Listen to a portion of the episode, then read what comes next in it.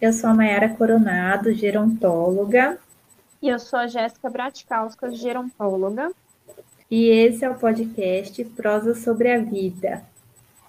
Nesse podcast, a gente vai dar um espaço para pessoas falarem sobre a sua trajetória de vida, sobre as suas visões em relação ao processo de envelhecimento, sobre as suas percepções sobre as coisas que vão acontecendo. É uma conversa exatamente sobre a vida, reflexões, e a gente vai compartilhando nossas experiências, sempre com algum convidado especial. Exatamente. Então, agora, Glaucia, se apresenta um pouco aqui para a gente, conta sobre a sua vida, a sua trajetória. Eu sou Glaucia Pereira Sales, de família Sales de Campinas. Olha lá, eu sou descendente de Campos Sales. Sou da família. E eu cresci na cidade de Campinas, onde é, estudei desde o primeiro grau, era assim, primeiro grau, que era o primário, depois o, o ginasial, depois o colegial, e mais à frente eu tive a possibilidade de frequentar faculdade. Né? Sou filha única, mas sempre tive bons amigos, boas convivências.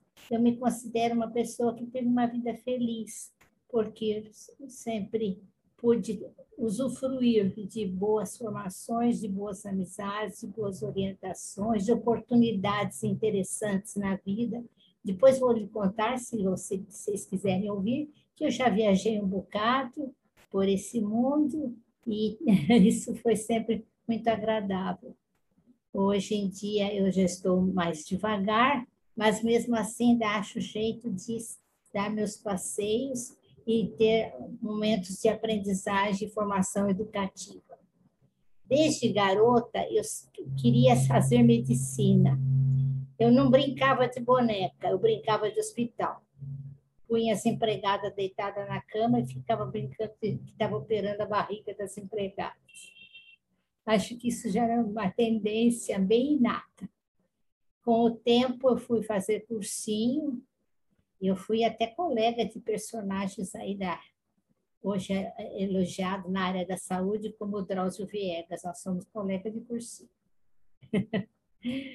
e meus pais foram muito de visão e de apoio porque mesmo sendo filha única, eles deixaram que eu saísse da minha casa, me instalasse em São Paulo e aqui convivesse com outras pessoas, o que me levou a amadurecer bastante. Também frequentei bons cursos, mas não consegui ser aprovada no vestibular que eu prestei, porque naquela época havia uma certa classificação eh, tal nota para poder ingressar na faculdade. E eu fiquei excedente, isto é, eu fui aprovada, mas não consegui média para ingressar. Isso fez muito, me causou muita tristeza. Eu me lembro que eu chorei muito quando eu voltei lá da escola para que eu fui ver a nota. Eu chorava no ônibus que as pessoas pensaram que eu estava sentindo mal. Mas foi, acredito que foram providências, talvez até providências divinas, meu conceito religioso, porque no mesmo dia caiu na minha mão um prospecto sobre a escola de enfermagem. E aí eu resolvi no ano seguinte pôr como opção enfermagem. Entrei em segundo lugar na USP. Então, eu fui já bem classificada e comecei a fazer. Naquele tempo, enfermagem era tempo integral. Eu nem sei direito hoje como está. a gente morava na escola era uma grande vantagem que o governo dava, porque eram muito poucas as candidatas à enfermagem de nível superior. É, a enfermagem não era bem conceituada, mas eu usufruí dessa vantagem de poder morar na escola. A gente tinha aulas da seguinte forma: pela manhã era estágio no Hospital das Clínicas, das sete da manhã até meio-dia. Ao meio-dia, a gente voltava para a escola de enfermagem que fica ao lado do HC, almoçávamos, tomávamos a refeição, tudo por conta do governo. E às duas horas começavam as aulas teóricas na própria escola. E como morava na escola, as professoras passavam, os professores passavam muita tarefa para a gente fazer à noite na biblioteca da escola. Mas tudo isso foi uma escola de vida.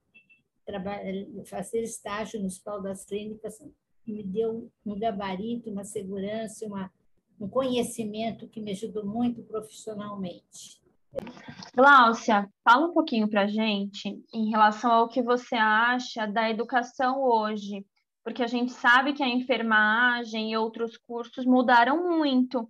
Essas oportunidades que você teve não existem mais, ou existem de formas um pouco menores, né? O que, que você acha dessa diferença que tem hoje em relação ao ensino, em relação às universidades públicas? Eu sinto que eu tenho uma certa dificuldade para opinar nesse aspecto, porque eu tenho vivido experiências tanto limitadas. Atualmente já estou aposentada e já não acompanho tanto as orientações universitárias ou de nível superior. É, de uma maneira geral, falando na educação do Brasil, né, como um todo, é, tenho a sensação que, ah, ah, infelizmente, ainda está sendo assim um tanto limitada a parte, a, o que o aluno consegue re, receber das, das escolas para a, fortalecer a sua atividade profissional, as suas decisões. É, havia muito rigor no nosso tempo, até nas atitudes, até no vestuário, até na hierarquia. E na enfermagem, por exemplo, as alunas não entravam no, no elevador se a, a diretora de enfermagem fosse, tivesse que entrar, ela entrava primeiro a gente pode dizer mais que preconceito, que absurdo isso. Mas sabe que isso era interessante porque ajudava a gente a raciocinar na questão de respeito e de valorização das pessoas. Isso só cito como curiosidade. A questão de educação, eu tenho sensação, pelo que observo, que hoje as pessoas de nível universitário elas preferem assumir posição administrativa. As enfermeiras são muito chefes e pouco põem a mão nos pacientes. E isso eu lamento.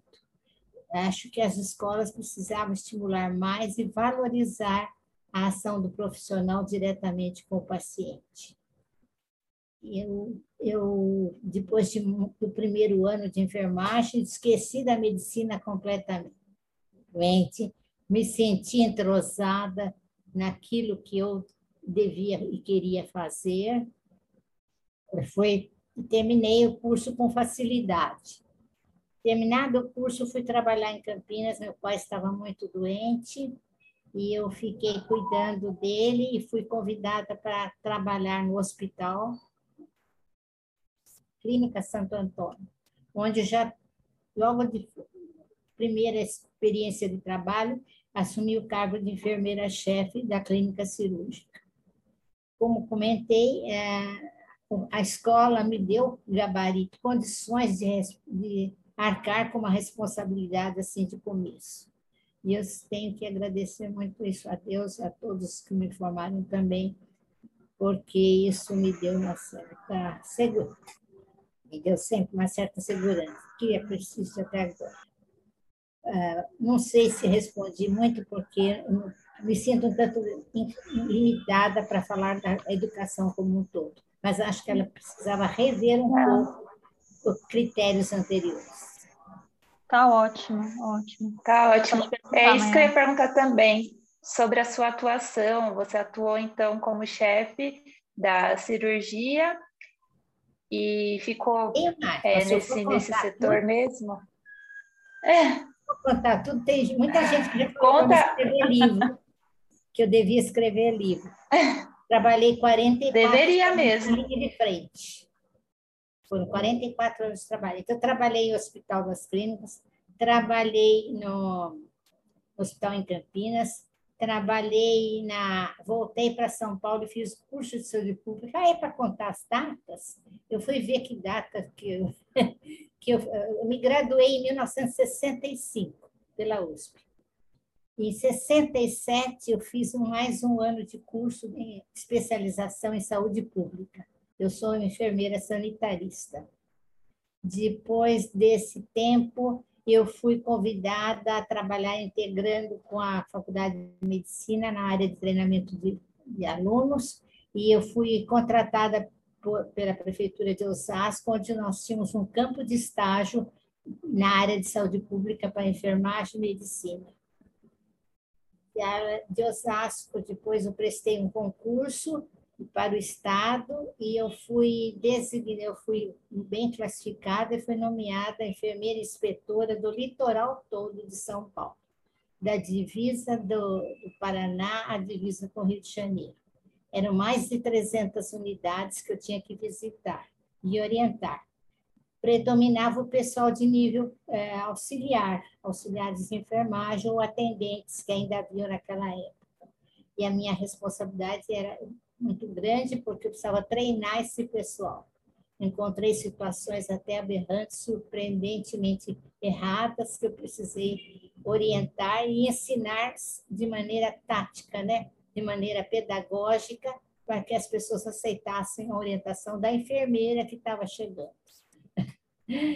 Isso também é uma experiência valiosa para fiz, fiz muito estágio. A escola de enfermagem da USP dava muitas oportunidades no tempo estudante. Nós íamos, fomos uma, mais de um mês para Minas Gerais e governador Valadares para fazer trabalhos de campo, de zona rural. Então, eu não sei se hoje ainda os alunos têm essas oportunidades. Hoje, questão de, de campo de estágio. A gente tem oportunidade assim de campo de estágio, só que eu acredito que falta coisa, né? Eu acho que é diferente do que era antigamente. As pessoas saíam para o mercado de trabalho se sentindo mais preparadas. O que, que você acha, Mayara? É, sim, concordo. Acho que tinha mais essa parte prática, né?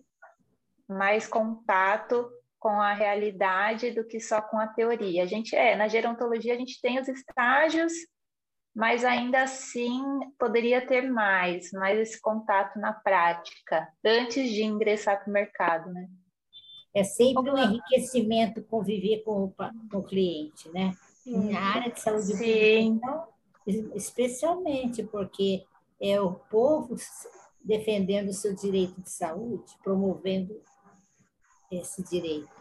Exatamente. Sim. Glaucia, fala Sim. uma coisa para nós. Em relação a quando você foi entrar no mercado de trabalho, a primeira vez que você foi trabalhar na sua área de enfermagem, você se sentia preparada para atuar? Eu me sentia um pouco temerosa, porque, como eu disse, eu já comecei como chefe de unidade e era a administração como um todo, não só na prestação de cuidados, o que eu tinha muita segurança no que eu fazia como prestação de cuidados. Além disso, eu tinha assim é, uma é, firmeza de resoluções. Eu, a gente sentia é, uma, uma competição eu não sei, acho que hoje está diminuído essa questão competição médico-enfermeira. Aquele tempo, os médicos não aceitavam muito as iniciativas e as, as diretrizes da enfermagem, porque achavam que enfermeira era a pessoa auxiliar. Então, foi devagarzinho que vem, eu acho que, tem, que a enfermagem tem ganho campo, tem tido sucesso em progredir nesse aspecto, ainda que não seja é, pleno, ainda tenho que conquistar. Mas eu acho que melhorou, isso nesse aspecto melhorou. Não sei Glaucia, se... conta um pouquinho, um pouco para a gente agora, desculpa, eu não quis te cortar. Contar o quê? sobre o, o, seu trabalho, a sua atuação no núcleo de convivência no Samuel Rangel. Como que começou? Como começou o projeto? Como é a sua é. atuação é, lá? Vamos lembrar. Eu é, me aposentei né, da, da, da, do hospital, eu sou aposentada pelo HU. Eu trabalhei 14 anos na universidade e tem muitas histórias sobre convivência com os alunos, alguns muito agradáveis e interessantes. Por exemplo, um aluno da Coreia, que eu cuidei dele, e ele ficou bem doente, mas conseguimos tratar dele, providenciar até comida para levar na, na pensão onde ele morava, e eu recebi um certificado do governo da Coreia. Eu tenho um certificado de, de cumprimentos por esse trabalho. Um outro fato interessante é uma colega minha de curso, de curso de saúde pública, que eu perdi de vista depois que nós nos formamos, e ela casou-se com um médico nigeriano e foi morar na, na África, onde ela fez muito trabalho na área de saneamento. E sabe como eu reencontrei a Giovana? Através de um aluno da USP que trouxe a carteirinha de vacina para mim ver e estava assinado o nome dela. Aí ele me deu o endereço dela e nós reatamos a amizade, a convivência. Então, veja que, que legal. a gente tem tantas experiências diversificadas e preciosas. Bem, em relação ao projeto Samuel Rangel, então, quando eu me, for, eu me aposentei, eu falei, não, não ainda estou em condições, acho que posso estar nativa, estou me aposentando pelo tempo de trabalho, que é meu direito também, mas eu não quero ficar parada. E eu, mas eu sou membro da Igreja Metodista. E a Igreja Metodista sempre teve por um dos princípios, aliás, o seu, seu líder é, principal fala que não entende uma religião que não tenha preocupação social. Então, eu sabia que a Igreja Metodista em Pinheiros tinha ideia de um, de um programa, de um projeto voltado para a ação social. E eu me, me, tentei me encaixar nele e foi, foi muito discutido. Nós pensamos primeiramente em creche, mas também procuramos ter uma, uma posição mais científica. Fizemos uma pesquisa no bairro que mostrou que não era creche a prioridade. A prioridade era um trabalho com idoso, que não tinha, ah, devido a acompanhamento, não tinha com quem, às vezes, até conversar e a igreja apoiou a ideia, foi um grupo jovem, inclusive, que participou dessa, desse trabalho de levantamento de dados, e começamos a fazer um projeto voltado para idosos. Tivemos aí o grande apoio do pastor, que estimulava a gente fazer esse desenvolvimento, e ele prestigiou fazendo assim um culto especial de inauguração, eh, coisas que valorizassem essa a iniciativa. E eu fiquei trabalhando com o projeto. Daí pensaram, o que, a enfermeira pode fazer aqui? Ah, não, não teve dúvida. Logo eu já coloquei uma opção de coisa, por exemplo, medir pressão, fazer um, projeto de avaliação da pressão arterial dos participantes do projeto. Foi um sucesso, porque tinha gente que nem sabia que era hipertenso e a gente descobriu. é, e assim foi, foi é, passo a passo, crescendo tá? o projeto naturalmente, pela divulgação, pela presença dos participantes, interesse, também a liderança muito boa da nossa coordenadora, tivemos duas coordenadoras muito interessadas, muito inteligentes, de iniciativas, e isso foi bastante positivo. E eu sempre me senti bem integrada. Eu era sempre fui respeitada na, nas minhas posições. Eu acho que até de, poderia ter feito mais. Às vezes eu sinto que na área da saúde a gente tem trabalhado pouco, mas também tem que dosar né, os tempos disponíveis, as iniciativas existentes, os recursos existentes. Até então, apareceram algumas enfermeiras por lá, mas assim, pararam um pouco inclusive da área de gerontologia.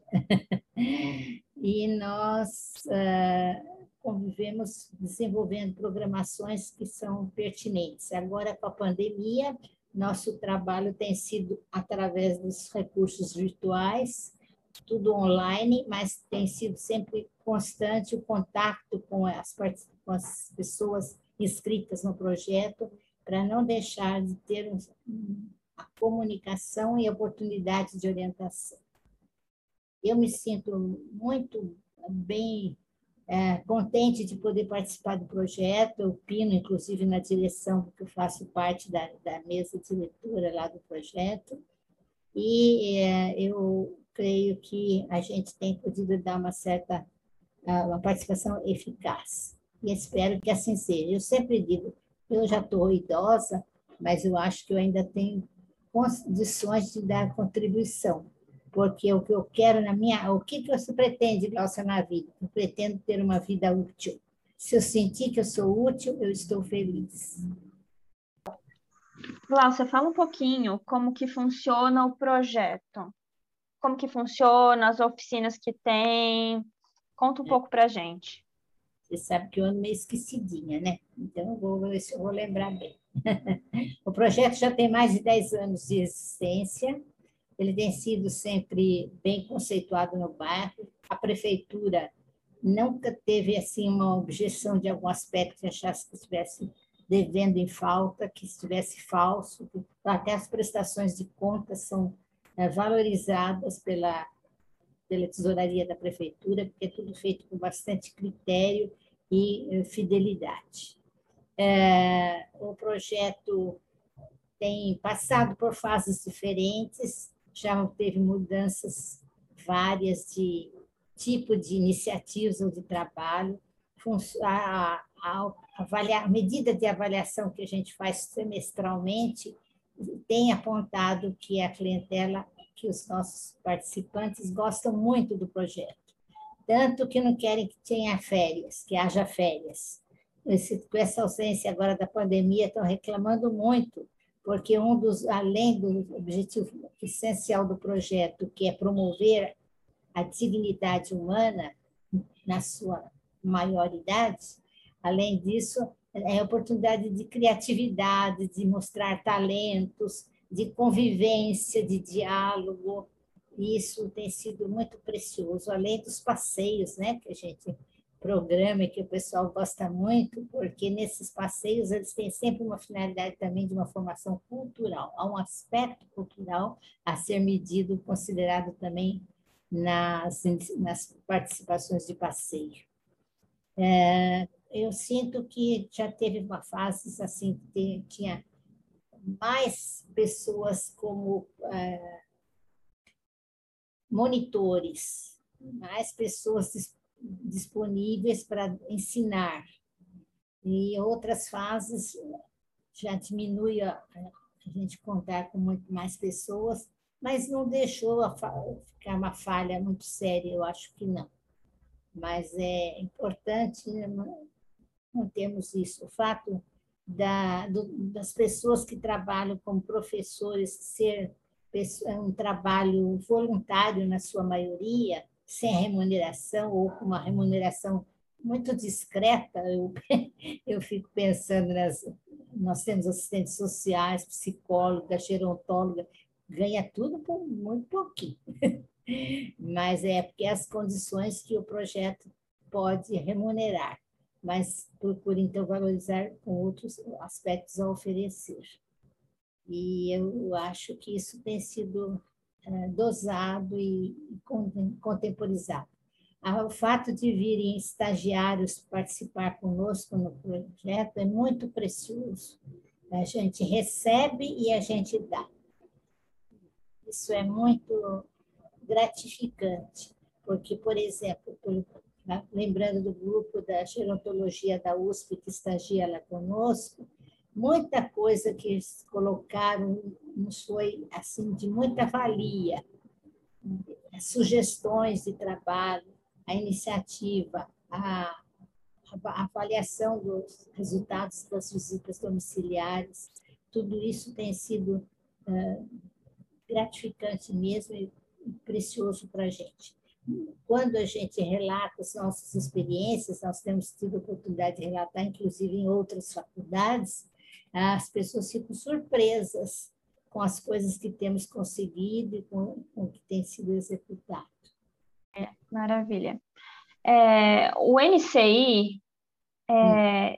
significa um núcleo de convivência de para idosos. É. é um local que reúne diversas atividades onde essas pessoas vão para socializar, aprender coisas novas, realizar coisas ali que são oferecidas.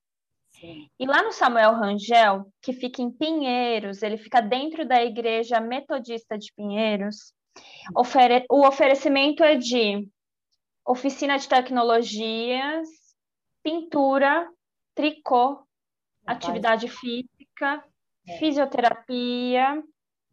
Tem mais alguma coisa, Glaucia? É, informática, né? Informática, tem os passeios, é. a... tem oficina da memória também agora. Uhum. Então, é um serviço muito completo que oferece para a comunidade ali a sociabilização, onde eles podem aprender coisas novas, fazer novos amigos, é bem interessante.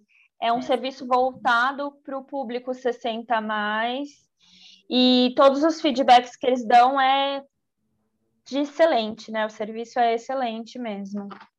Pode falar, Mayara. E tem também os bazares, né? Que o, ah, é, o NCI faz é, os Não é? bazares é? a gente apresenta a produção do próprio grupo, né? E aí é, é muito rico, porque os, os que executaram se sentem valorizados de poder até vender os seus suas produções.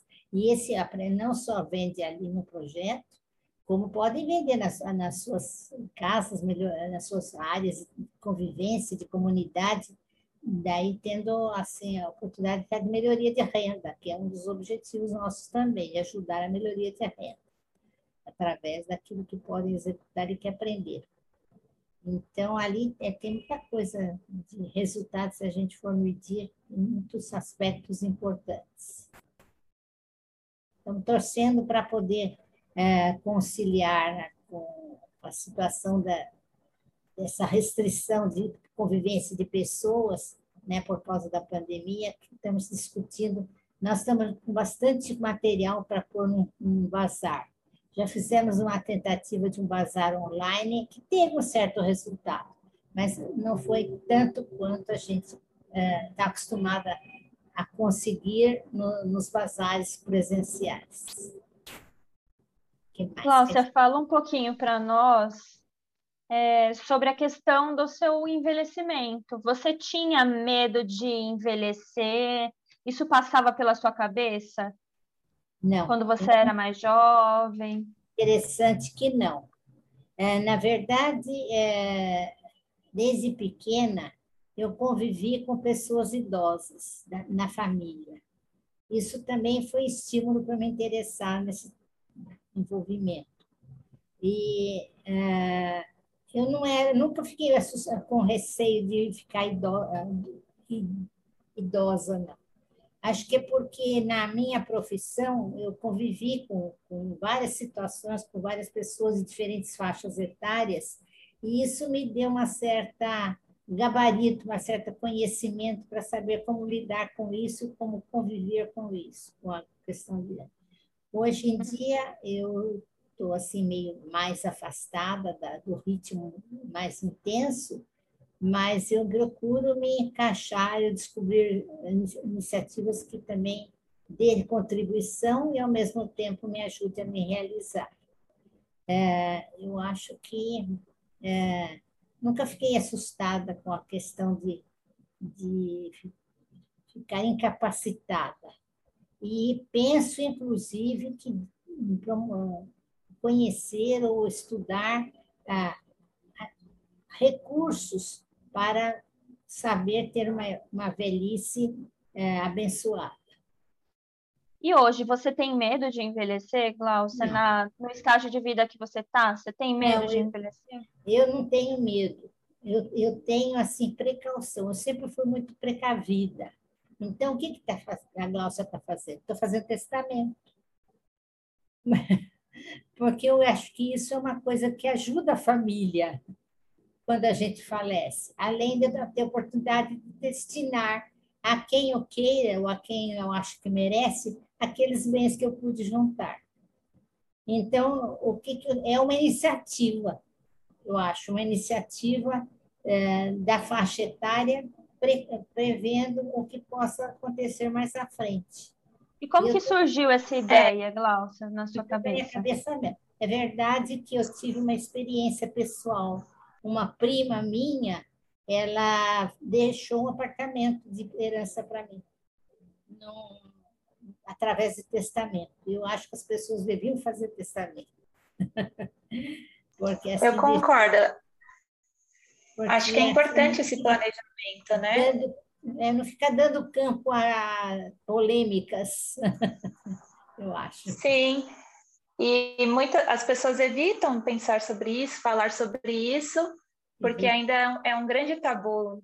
As pessoas têm muito medo, mas eu também sou, eu concordo com esse pensamento. Acho que é importante as pessoas, né, enquanto estão vivas, pensarem é, qual, o que, que elas querem, como esses bens, os bens que elas adquiriram durante a vida, para quem elas querem deixar?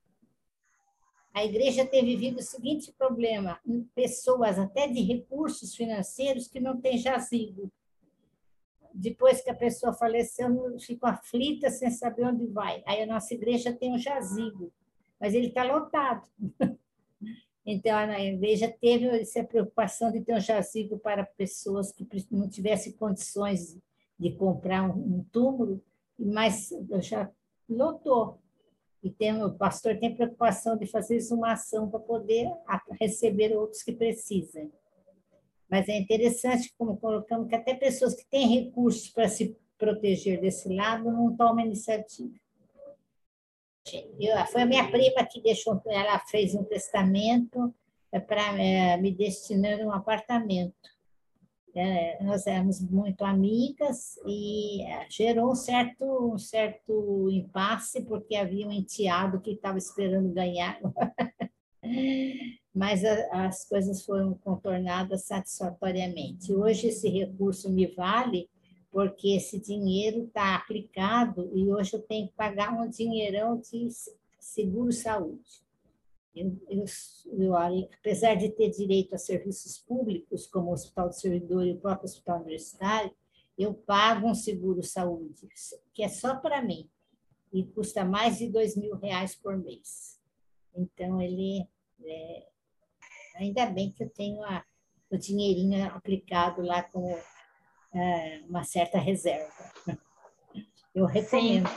E, Glaucia, Fala para a gente um pouquinho, ao longo da sua vida, é, você percebeu muitas mudanças, não só no seu corpo, mas como foram essas, essa passagem de tempo para você? Conta um pouco para a gente.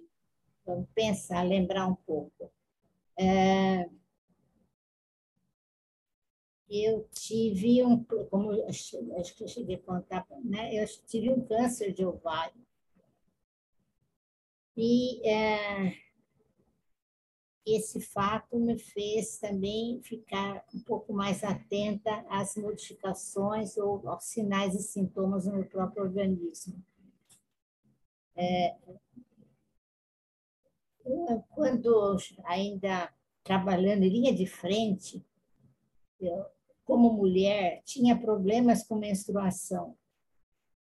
Isso era delicado, porque às vezes eu passava mal, mas não podia parar de trabalhar e tinha que tomar medidas cuidadosas. O Samuel Rangel, que recebe o nome do projeto, que nós homenageamos pelo muito que ele fez para que isso existisse. O Samuel Rangel uma vez teve que me, me socorrer numa cidade do interior, onde eu fui para fazer um treinamento, e, e ele que teve que me socorrer e me levar para descobrir um, um ginecologista na cidade para me atender. Então, a gente vive, às vezes, situações inesperadas.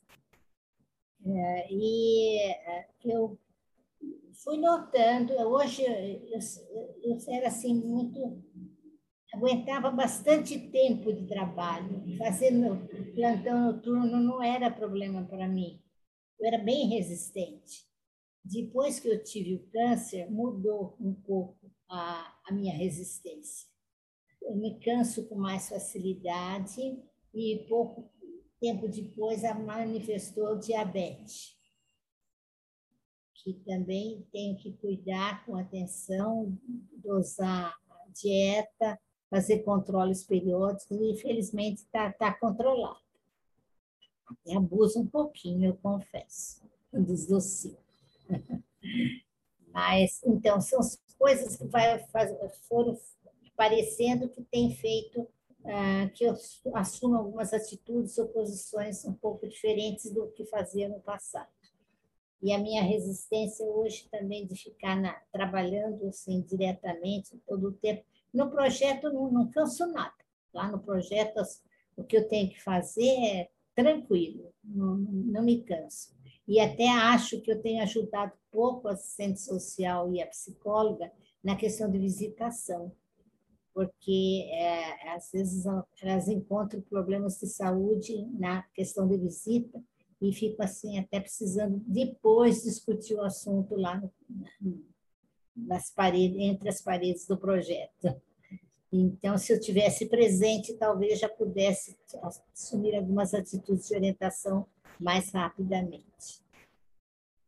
São alguns aspectos que eu tenho ponderado. Também tenho pensado fazer novos programas de avaliação de saúde a discutir com a equipe técnica. É claro que eu, eu já tem mais ruguinha no rosto, é, tem assim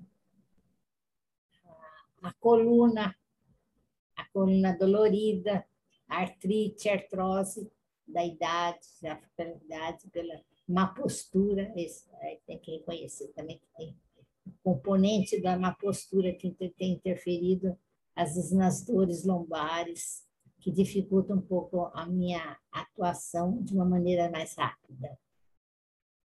Mas não, não sinto assim, com, eu não me sinto com. Se olhando para mim, eu não diria que eu tenho 80 anos, não. Eu diria que eu tenho 68, 70. Glaucia, me fala uma coisa, e a sua memória? Você acha que você sofreu. Acho que ela alterou muito, tá melhor, tá pior? O que, que você acha? Então, desde garota, da escola, eu já era meio esquecida. Os professores chegavam a comentar isso, colegas que eu via perdendo o relógio, e eu já era uma adolescente que esquecia as coisas, esquecia a bolsa na escola, mas não era coisa assim muito evidente. A partir, vou dizer, acho que dos 60 anos, que eu comecei a perceber a acentuação dessa problemas de memória. Se me dão duas tarefas ao mesmo tempo para mim fazer ou resolver, e eu me concentro nunca a outra esqueço. Às vezes até coisa que pode ser importante eu tenho dificuldade, eu tenho tendência a assumir várias coisas ao mesmo tempo. Eu tenho uma professora de memória que observa isso, mas eu tendência a fazer, querer fazer duas, três coisas ao mesmo tempo e aí faz, faço mal. E ela tem me recomendado e eu tenho melhorado por esforço próprio de enfocar melhor, de definir pontos fundamentais, prioridades para ter atuar no foco tenho estado mais esquecida. É, tive o privilégio de ser incluída no grupo de estudos cognitivos do Hospital das Clínicas, o grupo de pós-medicina pós-graduação, nível de nível de estudos cognitivos, e isso também foi por causa do projeto que eu fui parar lá. O médico, o médico precisava de gente para fazer tese, e eu arrumei uma porção de gente para a tese dele.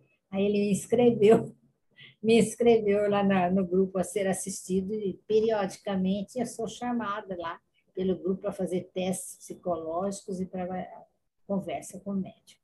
Isso é, é maravilhoso, que você já é acompanhada, né? É. Uma vantagem tanto. Isso mesmo. Glaucia, você tem assim uma grande lembrança das suas fases da vida, por exemplo, ah, o que, que marcou sua infância, sua adolescência, sua fase adulta assim? Quando você pensa na sua infância, nessas fases da vida, o que te vem na cabeça? É, eu tenho que é, lembrar. Eu lembro da infância, que é, eu, é, meus pais trabalhavam e eu ia para a escola acabava a aula, eu tinha que ficar sentada na porta da escola porque eles não tinham terminado o tra trabalho deles, não podiam me levar embora. Então, eu me sentia assim, meio sozinha, desde pequena, desde garota de nível escolar ainda. E é, outras vezes é, tinha que voltar para casa, eu tinha a chave da casa. Eu chegava lá para esperar horas até meus pais chegarem. Então, eu me sentia um tanto sozinha e tendo que assumir encargos que não eram tão necessários da minha idade. Mas, mesmo na infância, meus pais sempre me promoveram também momentos eh, educativos e recreativos. Eles sempre estimularam a gente sair para uma viagem, que fosse perto. Isso é, me ajudou também a gostar de estar em contato com a natureza e conviver com essas coisas naturais, infância. Depois, adolescência, adolescência tinha um grupinho, tinha uma, um grupinho das amigas, as, as comadres mais chegadas. Nós colecionávamos retratos de artistas de cinema. Fazia álbuns com as figuras da época, Robert Ah, é? Vocês guardaram isso? Acho que hoje está perdido. Mas a gente fazia muito bem, escrevia para Hollywood. Quer ver outro lado interessante, né? um pouquinho lateral? Aí nesse tempo de colegial, de, era tempo de ginásio que a gente chamava, né? Seria ainda segundo grau, começo do segundo grau. É, nós escrevemos para pessoas importantes, como estímulo da professora de inglês. Então, ela arranjava correspondentes para nós, né? isso era atividade escolar, né? Comum. E a gente trocava correspondência em inglês com correspondentes na Europa, é, nos Estados Unidos. Eu tinha um correspondente em Israel escrevendo e recebendo em inglês. Olha que coisa boa. É uma experiência muito rica, né? Trocar essas, essas conversas outras culturas. Teve uma, né? uma do grupinho casou com, com o dinamarquês, né? que era o correspondente. Ah, meu Deus. E essa marcou, viu? Essa, essa, essa convivência. A minha correspondente, um foi de Israel, a outra correspondente era da Finlândia. E ela me mandava as coisas lá da Finlândia, tem uns cachorrinhos aqui. da Finlândia.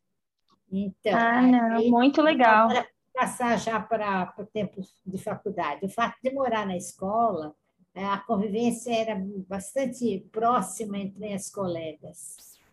E a gente eh, se ajudava e repartia muito também das suas das, das práticas e das convivências. Na escola de enfermagem, nós fazíamos festas muito bonitas que a gente organizava nós organizamos uma vez um desfile de modas dentro da escola de enfermagem, conseguimos roupas e sapatos e coisas das lojas e boutiques de Pinheiros.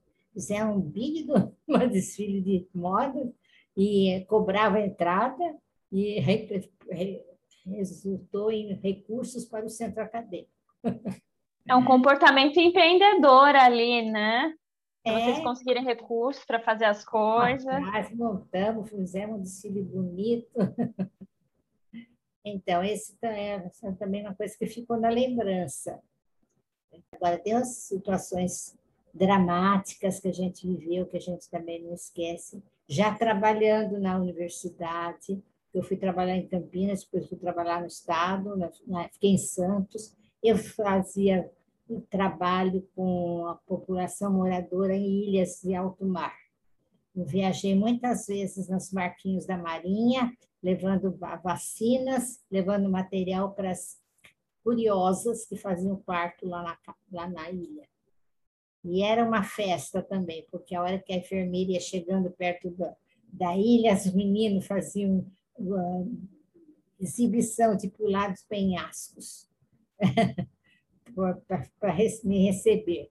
E eu tinha que tomar cuidado na hora que eu ia aplicar vacina, porque eles achavam tão formidável isso, que se não tomasse cuidado, entrava na fila e tomava outra vacina de novo. Então, chegou a acontecer isso?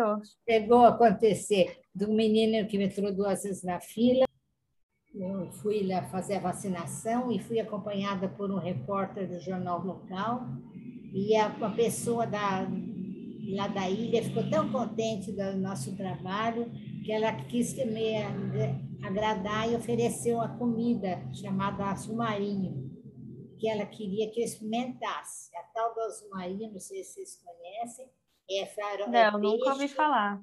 Farofa de peixe amassado com banana nanica, com casca e tudo. E ela, a casca da banana vai dando cor azul marinho no prato. E é gostoso, a comida é gostosa, mas eu só provei. Só que quando eu voltei para Santos, minha sede, que eu estou esperando a reportagem no jornal, sai assim bem grande, enfermeira come azul marinho. E bem pequenininho, vacinou 50 crianças. Então, eles valorizaram mais o que chamou atenção, que foi ah. do que o trabalho em si. Então, essa é mais uma ah. lembrança das vivências. Aí, tá, tá tantos fatos tão interessantes. E sobre a vida atual, Glaucia? Hoje em dia, a maior memória, a maior coisa que te marcou nos dias de hoje? Nos dias de hoje? Então, me marcou essa preocupação, a questão da pandemia. Me preocupa bastante a cada notícia de falecimento de profissionais de saúde, principalmente profissionais de saúde, porque eu me identifico com eles eu choro, mas eu choro mesmo de lamentar muito. Então, isso marca muito para mim. Eu nunca pensei que teríamos que viver uma situação tão drástica e tão, tão duradoura como essa que estamos vivendo. É, é muito lamentável. Eu peço muito a Deus que tenha misericórdia, que abra caminhos para a gente resolver isso. Esse é um aspecto que eu tenho assim, pensado com preocupação. É, o que, que a gente pode fazer? Hoje é orientação, né? principalmente orientação. E fazer entender a, o objetivo da, da, da conduta vacinal, etc. É, hoje em dia, o fato de não, ter, não estamos convivendo diretamente, também eu, eu, lamento bastante, porque eu acho que a, a convivência presencial é muito rica a da tecnologia também, um recurso muito pertinente, valioso, mas eu pessoalmente lamento não termos tanto a, a convivência presencial, que, na minha opinião, constrói mais. E faz muita falta, né? Bastante. A gente está vivendo numa situação totalmente diferente, é como se fosse um mundo novo, não? né? Eu participei de outras epidemias. Na minha vida profissional, eu peguei epidemia de poliomielite em Cubatão, aquelas criancinhas hum. morriam com parada respiratória com frequência por causa de, da paralisia infantil. E a gente trabalhava a beça para vacinar a criançada. Conseguíamos, conseguíamos, sim. E a epidemia de meningite no Vale do Ribeira. Muito extensa e não havia vacina naquela época para meningite. A gente tinha que aplicar antibiótico. Lá fui eu para o Vale do Ribeira, fiquei lá em registro com a equipe. E outra coisa, nós somos num tempo que acabava a seringa descartável, tinha que ferver seringa de vidro para poder continuar o trabalho. É, situações assim de falta de recurso e que penalizavam o nosso trabalho mas a epidemia de meningite também foi assim bem séria naquela área e os homens fugiam de medo das injeções. As mulheres iam tudo trazer as crianças, mas os homens pulavam até o muro para fugir da injeção. o pessoal não gostava. É morrer, morrer de medo, é só os homens. Mulher sempre tomava a injeção. É, elas então. logo se apresentavam, traziam os filhos, tudo. Mas os homens, até dentro da fábrica, me lembro que tinha gente pulando o muro para fugir de mim. Cláudia, conta uma coisa para gente. O que, que você considera a sua maior realização até hoje? O que, que você fez que você acha que é um feito muito bom e que você considera uma realização importante? Nunca parei assim para medir muito. Mas eu acho, eu poderia agrupar, dizendo que esses trabalhos que eu, que eu tive, oportunidades de trabalho, principalmente em zona rural, uh, oportunidade de falar com grupos que, que desconheciam completamente medidas ou não praticavam medidas de saúde, é, ter participado da campanha de erradicação da varíola.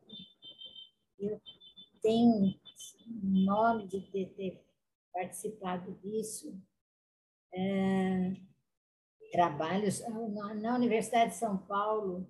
Eu ah, tive um tempo que eu ia visitava todas as, as unidades da USP em São Carlos, em Ribeirão Preto, em Piracicaba, em Bauru, e a gente desenvolvia algum trabalho uh, de orientação à saúde para os acadêmicos da, da universidade. Isso foi um trabalho assim, também que foi muito precioso para mim. Eu senti que teve resultado, que fiz alguma coisa. Você te, fez muita diferença, né, Glaucia? É. Teve muitas atuações aí. Aí ah, na igreja também, como eu lhes disse, eu sou também membro da igreja, né? E na igreja, Sim. eu sempre participei dos trabalhos sociais, eu sou coordenadora da área de ação social em Pinheiros, e a gente também desenvolveu várias iniciativas de promoção de pessoas, de ajudar na, na sua configura, na sua posicionamento eh, espiritual, sem questão de doutrinação, de incutir uma preconceituosamente algum grupo, alguma diretriz, mas respeitando e mostrando quanto o espiritual é importante na vida também das pessoas. Eu tenho um certificado da Igreja Metodista. Tenho uma, uma, um álbum de honra mérito concedido pela Igreja Metodista, por causa dos meus trabalhos sociais.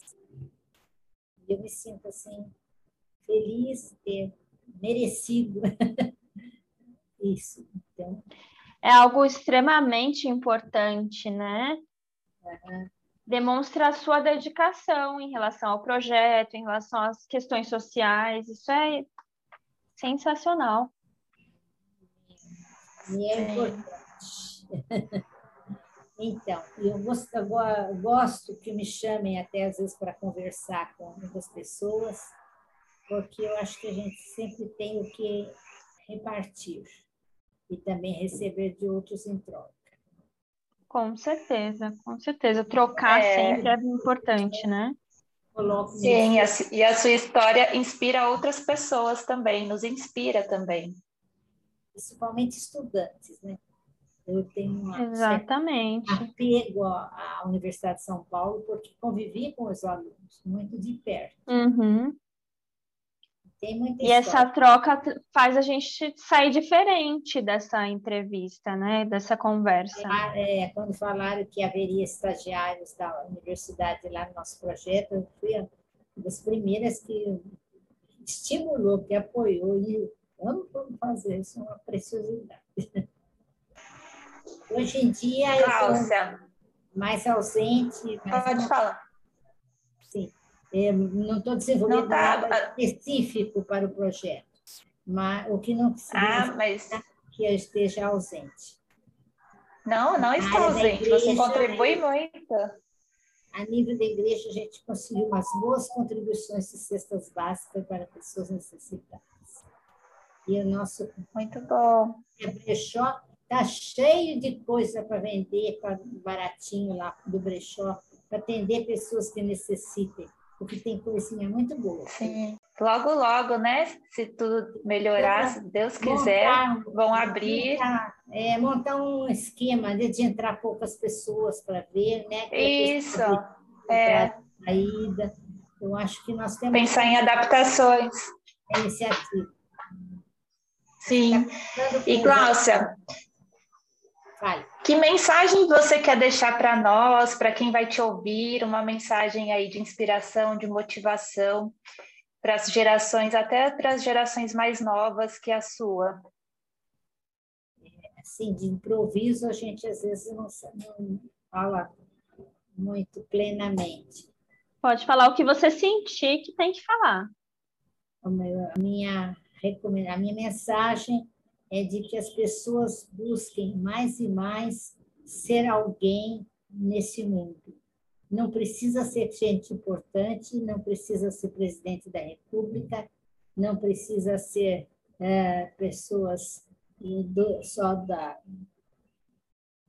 de repercussão, repercussão artística, mas que seja, faça aquilo que sente que tem dom, tem um certo chamado para executar isso e que o faz de coração, de boa vontade, sem esperar ah, resposta ou gratificação por isso. Porque a realização maior é sentir o efeito daquilo que você plantou, independente de você querer ter interesses.